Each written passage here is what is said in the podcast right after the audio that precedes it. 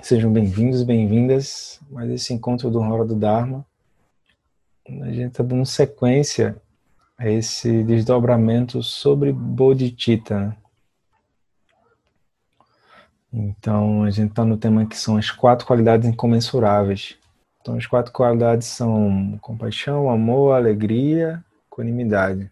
Pegando o referencial dos quatro pensamentos que transformam a mente, que é o tema base, né? ou seja, a gente está estudando basicamente o, o, o, caminho gradual inteiro. Uma pessoa viu vida humana preciosa, ela viu a impermanência, ela viu o sofrimento e o karma, vai brotar nela o desejo dela querer se livrar. Não, não tem para onde correr, entende? As quatro qualidades incomensuráveis, elas surgem como o budismo inteiro, né? Por quê? A pessoa poderia se perguntar, bom, mas o Buda se levanta por qual razão? Qual o propósito do Buda se levantar?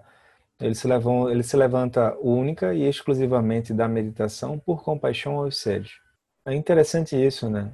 Ele senta porque ele começa a encontrar os limites e as fragilidades de se locomover para frente ou para trás, para esquerda ou para direita, a partir dos seis reinos, né? Ele vê isso. E quando ele vê isso, ele diz: não, não é assim que a coisa é realmente.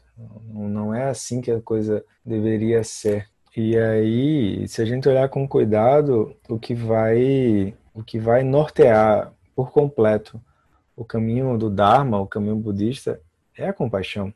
O resto são como suportes, ou vamos supor assim, a refeição principal é a compaixão e o resto são ingredientes para fazer a compaixão funcionar. Naturalmente, durante o caminho, a pessoa vai ter, como é que eu posso dizer, estágios sobre o que seria isso que é chamado compaixão. Isso vai depender do lugar onde a pessoa está. Então, a gente vai nivelar. A gente começa com algo que seja comum, algo que seja palpável, algo que a pessoa consiga enxergar no lugar onde ela está. O que é que me trouxe aqui? A mente, né? Então, olha assim com cuidado e escreve, sabe? Os medos, os locais, as inseguranças, porque aí tu purifica isso, o resto vem como decorrência disso. Se estamos falando de medo, naturalmente vai surgir o destemor, né? A gente poderia falar em coragem, mas eu não gosto disso, porque a pessoa vai dizer, não, então agora eu sou uma pessoa corajosa, porque eu enfrento os karmas. Aí pessoalizou, né? Não tem muita proximidade com isso. Mas bota destemor. Destemor pelo quê? Porque como tu agora não tem... Tu tá olhando para as situações de maneira mais ampla, tu reconhece a, a verdade do ensinamento, então tu confia naquilo. Aí é uma boa coisa, sabe? Uma boa coisa olhar, olhar para isso, olhar para as relações em aberto, tentar, tentar quitar esse débito kármico, porque é mais ou menos como tu ter um, um débito bancário. Então tu quer é, gerar méritos, aí tu quer pedir empréstimo ao banco, né, para poder avançar para frente. Aí o banco vai dizer, bom, mas a gente precisa ver aqui no Serasa como é que tá. Aí tem pessoas que, por exemplo, elas se apavoram quando começam a meditar. Porque quando tu começa a meditar, não tem para onde. O nada consta vai começar a aparecer. Vocês entendem o nada consta? É tipo assim, eita, naquela relação eu fiz não sei o que, não sei o que lá. Naquela outra, eu acho que eu menti. Naquela outra, porque a mente agora ela, ela, tá, ela tá menos trelada à resposta automatizada de usar os sentidos físicos, né? Então ela vai saltitar, pode aparecer qualquer coisa. Aí a pessoa anota, anota direitinho e vai trabalhar em cima. Porque, ó, aqui o, o praticante, né, página 146, ele é bem honesto. Ó, minha mãe nunca foi boa comigo. Nós tivemos um péssimo relacionamento. Ele, ele começa já por aí, né? Ou seja, a minha fragilidade na relação com a própria mãe. Então, toda vez que eu me sento para meditar sobre Bodhicitta, eu penso na minha mãe e fico irritado. Ou seja, ainda há um laço de responsividade nessa relação. Eu não consigo ver a mãe como uma pessoa. Eu vejo a mãe como a mãe que fez isso ou que fez assado. Talvez um outro filho não veja o que eu estou vendo. Ou talvez um primo ou uma prima e por aí vai. Então eu fico irritado e com raiva. Quando ele diz eu fico irritado com raiva, a mente ela, ela elege um foco, tá? Um foco por vez.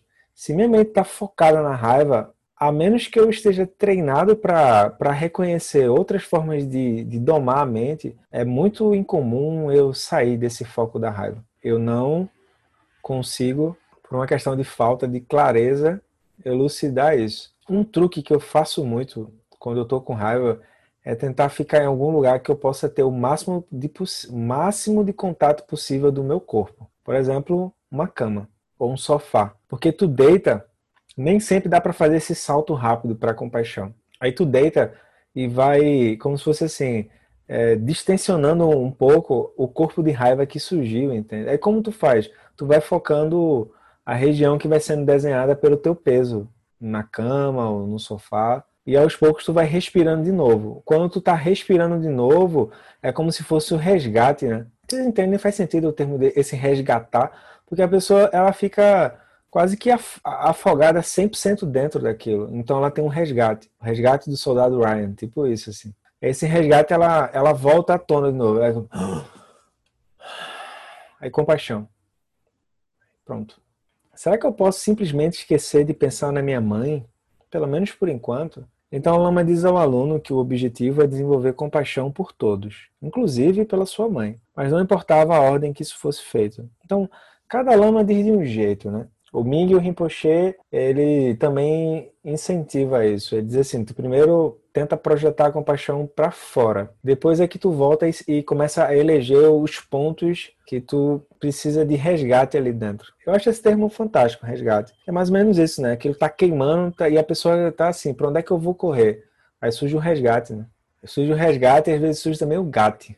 Que é quando o Maharaj aperta assim, vem o gato assim, a pessoa, pá, que foi que houve? Não, tava com vontade aqui de matar. Compaixão, gato, gato e para gato. E então, onde é que foi parar isso? Aí foi, foi-se embora. Ele disse que no Tibete e na Índia, as pessoas consideram a mãe a mais bondosa, a mais maravilhosa pessoa imaginável. Quando um praticante precisa de um acesso fácil para a prática, o professor usa os sentimentos ligados à mãe como base para cultivar calor humano e compaixão pelos outros.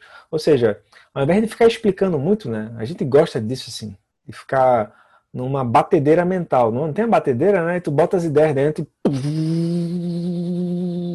Aí, quanto mais complexo for a explicação e quanto mais tu não entender, parece que aquilo, enfim, é que é. Aí vem o Rinpoche na humildade e diz, ó, ele tenta usar... O problema não é a mãe ou o pai, o que você quiser. O que ele está tentando é que você faça brotar esse sentimento que lhe traga de volta ao calor humano. Porque dentro dos seis reinos você vira um zumbi. Você vira um zumbi. E, e a partir desse, desse calor humano, faça brotar a compaixão pelos outros. Se você pensa que um método melhor para você, então quando ele diz um método melhor para você, é assim, a pessoa precisa separar um tempo que ela vai precisar testar. Porque nesse comecinho é uma coisa que, que é chamado caminho gradual, ou seja, é tudo relativo à bolha onde a pessoa está. Então, naturalmente, é assim, ela sobe um pouco, Aí os desejos e apegos voltam também. Aí ela desce um pouco. Aí ela sobe um pouco e desce. É tipo, avança três casas, volta duas. Ou seja, tu avançou uma. Tá bem. Avança três casas, volta duas. Aí vai. É isso, entende? Não tem muito como ser é, uma coisa perfeita. Não tem. Agora, quando a gente estiver falando lá em Prajna Paramita, aí tu não, tu não tem como escolher muito, né? Porque Prajna Paramita respeito à sabedoria como ela é. Aqui é o seguinte, tu tá tentando ajudar a pessoa a ela respirar um pouco na UTI do Dharma. É isso. Então ele disse: se você pensa que um método melhor para você é primeiro desenvolver a compaixão por todos e depois você voltar para sua mãe, não tem problema. O importante é que ao final teremos compaixão por todos os seres, inclusive pela sua mãe também. Então ele vai seguir falando da igualdade e depois ele diz: quando passamos a compreender essa igualdade, no sentido de que todos os seres querem ser felizes e todos sofrem, por isso, ou seja, a própria tentativa da pessoa desejar a felicidade pode ser o sofrimento para outra pessoa. Isso é interessante. Isso é muito interessante. Então, tu não consegue achar propriamente um ponto de equilíbrio dentro dos seis reinos, né? Isso é o problema dos seis reinos. Então ele diz: todos, todos nos dedicaram à bondade de um pai e uma mãe, todos possuem a natureza búdica. Então ele diz: geramos compaixão por todos eles, sem exceção. Então, nessa etapa, digamos assim, eu vou falar numa linguagem dual e, pelo amor de Deus, a gente precisa acabar com essa coisa de dizer assim: não, eu estou falando de compaixão, a pessoa ficou um pouquinho mais inteligente no Dharma, aí ela fica um pouco neurótica também, que é: não estou falando de compaixão, a compaixão é comigo, mas a coisa contra a identidade. Meu amigo, você vai ter que começar com o material que você tiver. Não, não vai ficar nada. Então, é, você sem querer querendo, a pessoa gerou agora uma aversão. Isso não é um problema dela, entende? É que assim, ela está tentando. E qual é o modelo que ela tem? O modelo que ela tem é o ideal do santo. Então, por exemplo, como essa coisa do budismo é nova, a gente não tem um referencial. Não tem, o Buda não é brasileiro, entende? O Guru Rinpoche é tibetano. Ó, tu chega nos lugares e fala do Buda, a galera fica, como Guru Rinpoche. A galera, pronto, lascou mais ainda. Diz, ó, esse, esse, painel do Guru Rinpoche é massa, parece um estandarte de carnaval de Olinda. Ou seja, aquilo não faz parte do contexto da pessoa. Aí a pessoa ela quer começar com uma coisa como o, o, o, o ideal do santo. Eu vou me sacrificar por todos os seres. Mas dê uma olhada na vida humana preciosa, depois na impermanência, sofrimento, karma e faça o que for possível dentro do seu alcance. Não tente bancar uma coisa além do que você pode fazer, não. Porque você também precisa se preservar, entende? Em que sentido? É, por exemplo, eu vou falar de novo, eu acho um, um, uma agressão a pessoa falar em produtividade em tempos de quarentena. Mas é o que mais tem, não? Como é que tu tá falando em produtividade, pô? Se leva um tempo, aí leva um tempo para tu, pra tu entrar no home office. Aí vai levar um, um tempo para tu se adaptar àquilo. Fora a própria, a própria contenção que a mente está sofrendo de não poder mais ir para lá ou ir para cá. Isso tem, isso tem um, um tempo de recuperação para isso. Mas é samsara, entende?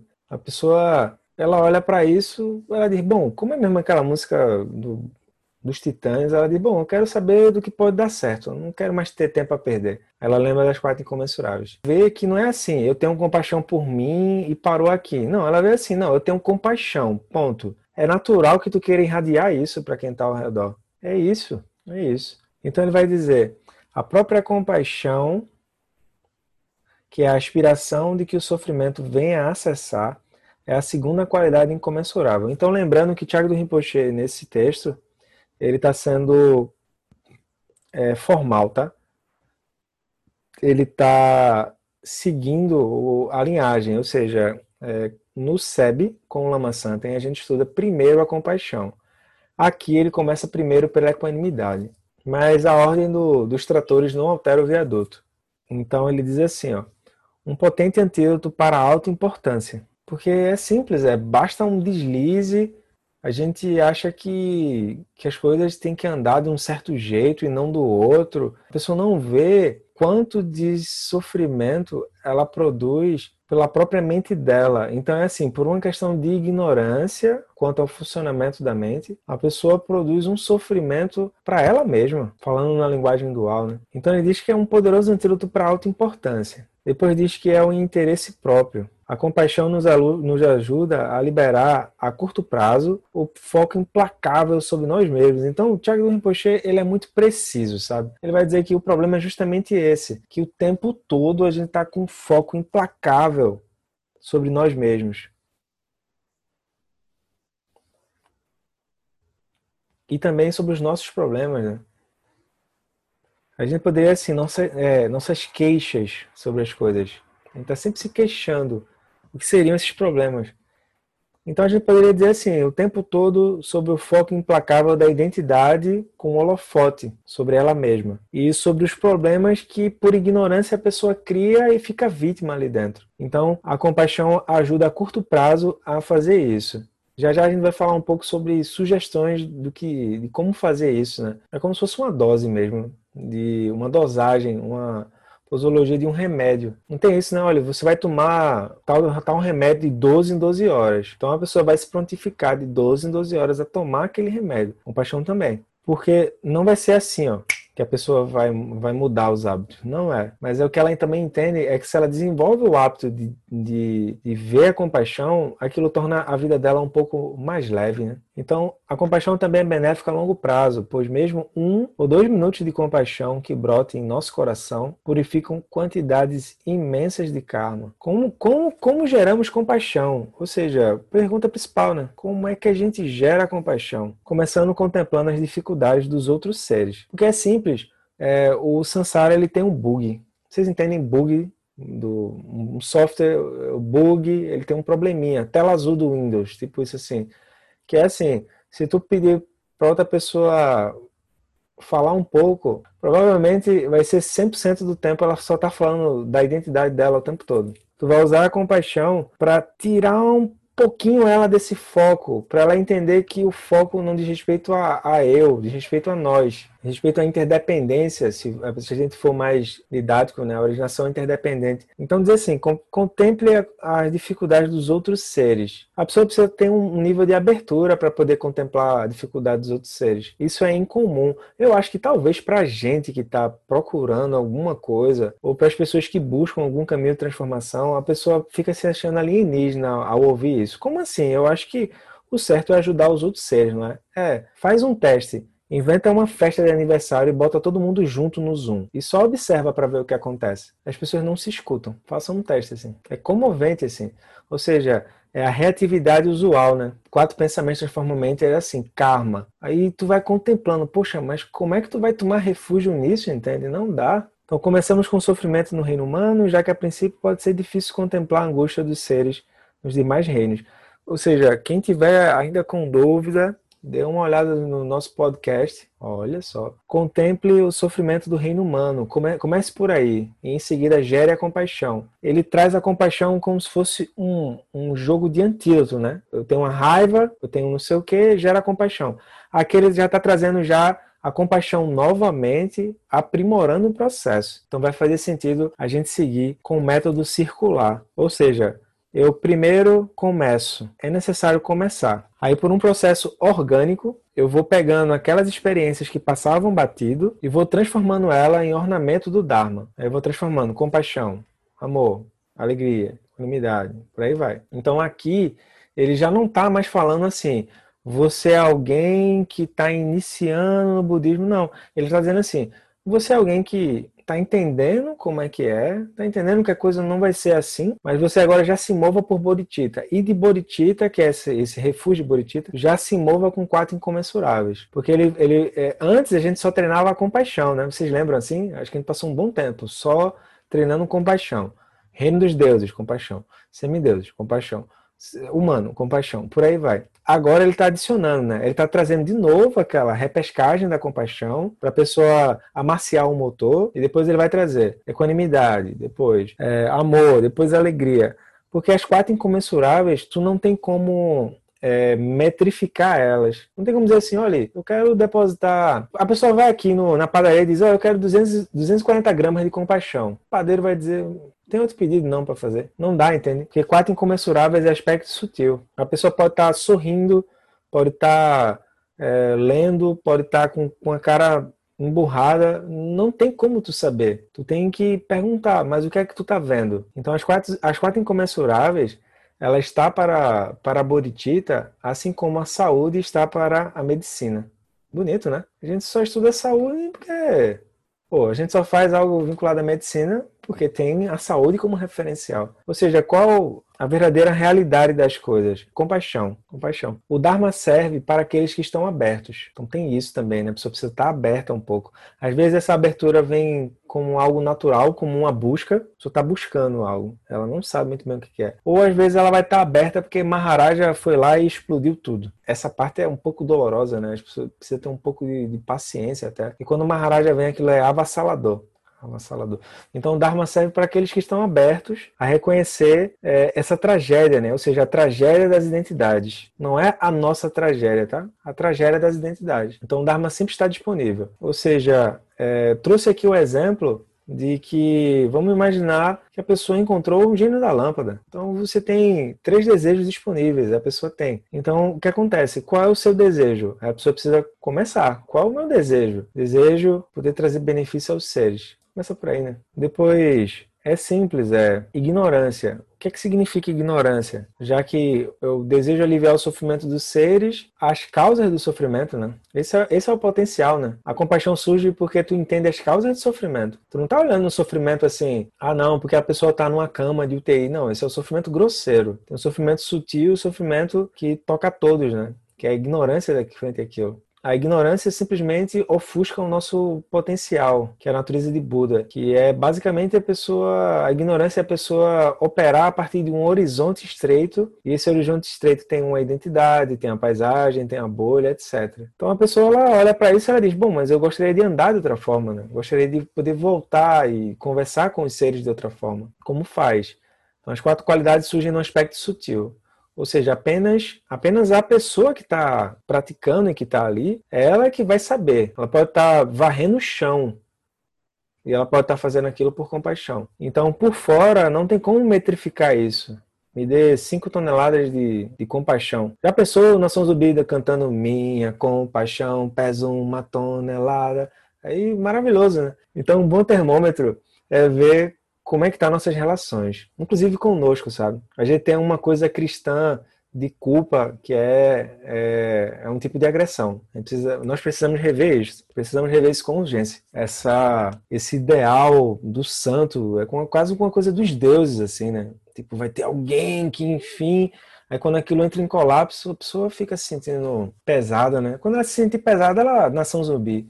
Minha compaixão pesa uma tonelada e vai, entende? Ou seja, é, quatro qualidades incomensuráveis: compaixão, amor, alegria e equanimidade. Se a pessoa puder lembrar uma dessas, tá valendo. Então a pessoa poderia se perguntar, né? A gente está em tempos disso que é tempos difíceis. Então, qual o verdadeiro sentido da vida? A resposta é simples, ó. É nunca se perder da compaixão. Acabou. O resto é decorrência disso. Dá para tomar sorvete de flocos tendo compaixão em mente, galera. Dá pra comer empada tendo compaixão em mente. Não é à toa que. Por que, que a gente faz as preces iniciais? Por que, que a gente faz as preces finais, entende? Por que, que a gente fala do Dharma? Além de apenas meditar, para lembrar o tempo todo que esse esse verme da alta importância, ele não vai para lugar nenhum, pô. Essa ameba da alta importância, ele não vai para lugar nenhum. Não vai, não vai, não vai. Três vezes para você não ter nem dúvida. Então, antes de a gente poder falar em compaixão, às vezes isso fica um pouco abstrato ou fica no mundo da lua, né? Então, vamos lá.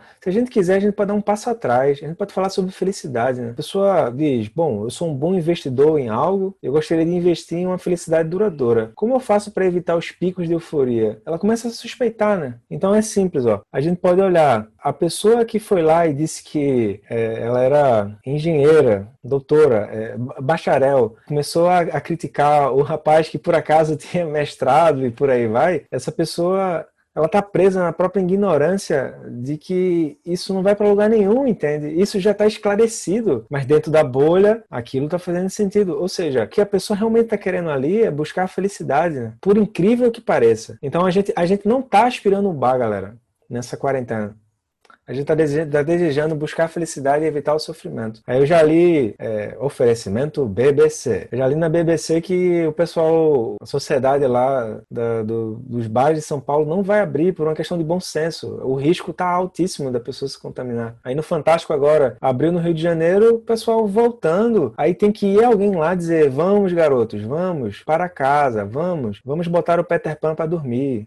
Não existe, entende? Então, se você deseja ter um parâmetro de sucesso, é, isso é uma linguagem de Sansara, né? Ou seja, tu falou em compaixão. Então eu, eu acredito que isso aqui já não é mais pro roda do Dharma, tá? A gente às vezes precisa falar também de algo que possa tocar as pessoas. Então as pessoas procuram muito isso, que é uma, um critério de parâmetro. Se eu estou avançando, se eu estou tendo sucesso no que eu estou fazendo. Vamos eleger o seguinte referencial, tá? Nada de, de desenvolvimento pessoal, nada de, de, de meta, nada de propósito, na, nada disso. É, é, simples, ó. Que nossos medos e inseguranças possam ser imediatamente aliviados pela compaixão. Pronto, acabou. Isso, isso é o critério de sucesso. Parou aí, o resto só decorrência disso, entende? Porque é simples, ó. Se eu não tenho medo e não tenho insegurança, o que é que Sansara vai fazer, pô? Nada. Sansara não faz nada, entende? Por exemplo, terceira, é, vou fazer um paralelo. Terceiro Terceira nobre verdade é que tem um caminho para poder se livrar. Quem é que deseja o caminho? Já é a Boritita querendo se livrar daquilo, então. Critério de sucesso é que nossos medos e inseguranças possam ser imediatamente aliviados pela compaixão. E depois, se a pessoa quiser ir, ir tomar a Heineken dela com fritas e maminha, não tem problema.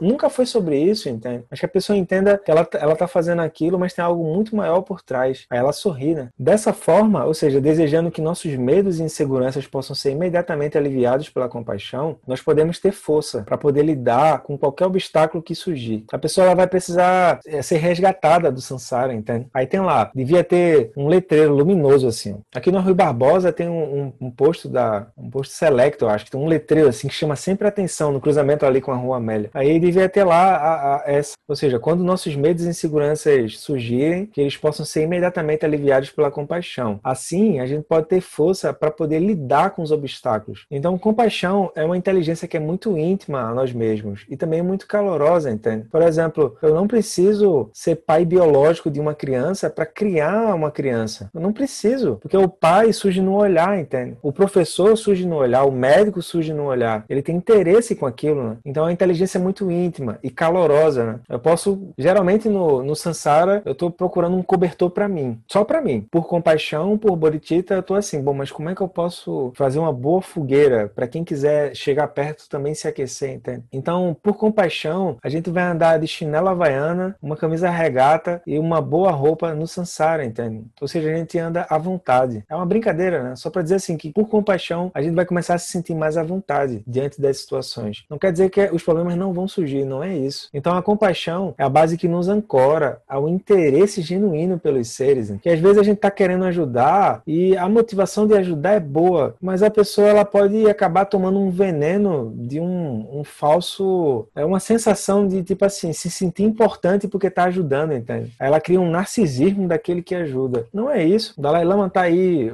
foi aniversário dele, né, recentemente, se dedicando e ele faz isso porque brota no coração dele, né? Até mesmo uma conversa sobre uma novela ou sobre aquela camisa polo na promoção. Às vezes as pessoas chegam para conversar isso, né? Olha, a novela tá massa, tal. Eu parei, a novela foi aquela da a favorita, que era com a Nazaré. E a camisa polo que tá na promoção. Aí se for assim, se for o Sansara, eu vou dizer, bom, mas a camisa polo já comprou? Aí tu, pá, mas eu só tô conversando sobre a camisa polo, entende? Não sei se é para comprar ou para não comprar. Aí por compaixão tu vai ouvir. Compaixão dá essa abertura, entende? Aí não é sobre a camisa polo. Tá querendo me andar, né, danadinho? Não é a camisa polo. Tá procurando a felicidade e desejando evitar o sofrimento. Tudo bem. Se quer comprar a camisa polo, compre. Mas se tu tiver a clareza de que na verdade a busca é fazer isso por compaixão, aí a coisa flui, né? O interesse genuíno pelos seres começa por compaixão. Tu sai de de qualquer coisa muito teórica, né? A definição da compaixão. Não. Entra no contato com as pessoas e você vai vendo como é que aquilo vai vir. É um, é um processo laboratorial. Menino, laboratório. É um processo laboratorial. O processo do Dharma, ele é um processo de, de laboratório mesmo. Às vezes a gente acerta, às vezes a gente erra, e ótimo, significa que somos seres humanos, né?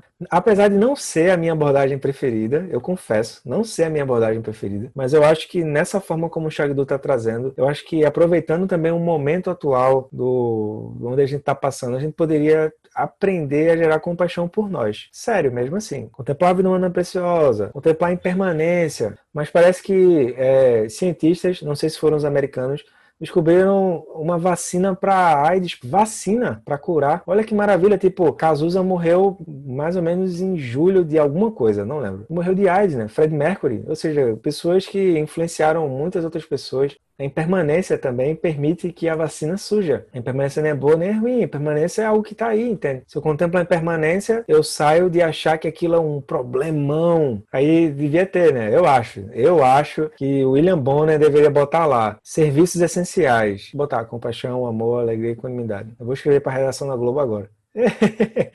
Porque isso precisa ser falado para as pessoas. Tem um amigo que é psiquiatra, tem dia para para conversar e é tipo assim, não sei quantas pessoas com depressão, não sei quantas pessoas que tentaram cometer suicídio, não sei quantas pessoas que estão num processo de separação de um casamento que não era para acabar, entende? Mas é que é isso, é tipo, Sansara vem e ele vem sem aviso prévio. Então a gente tá fazendo o que aqui? Medidas preventivas, né? Eu acho que é bem auspicioso a gente falar de compaixão, um trabalho eu vejo sempre assim, a longo prazo, que a gente não queira resultado rápido.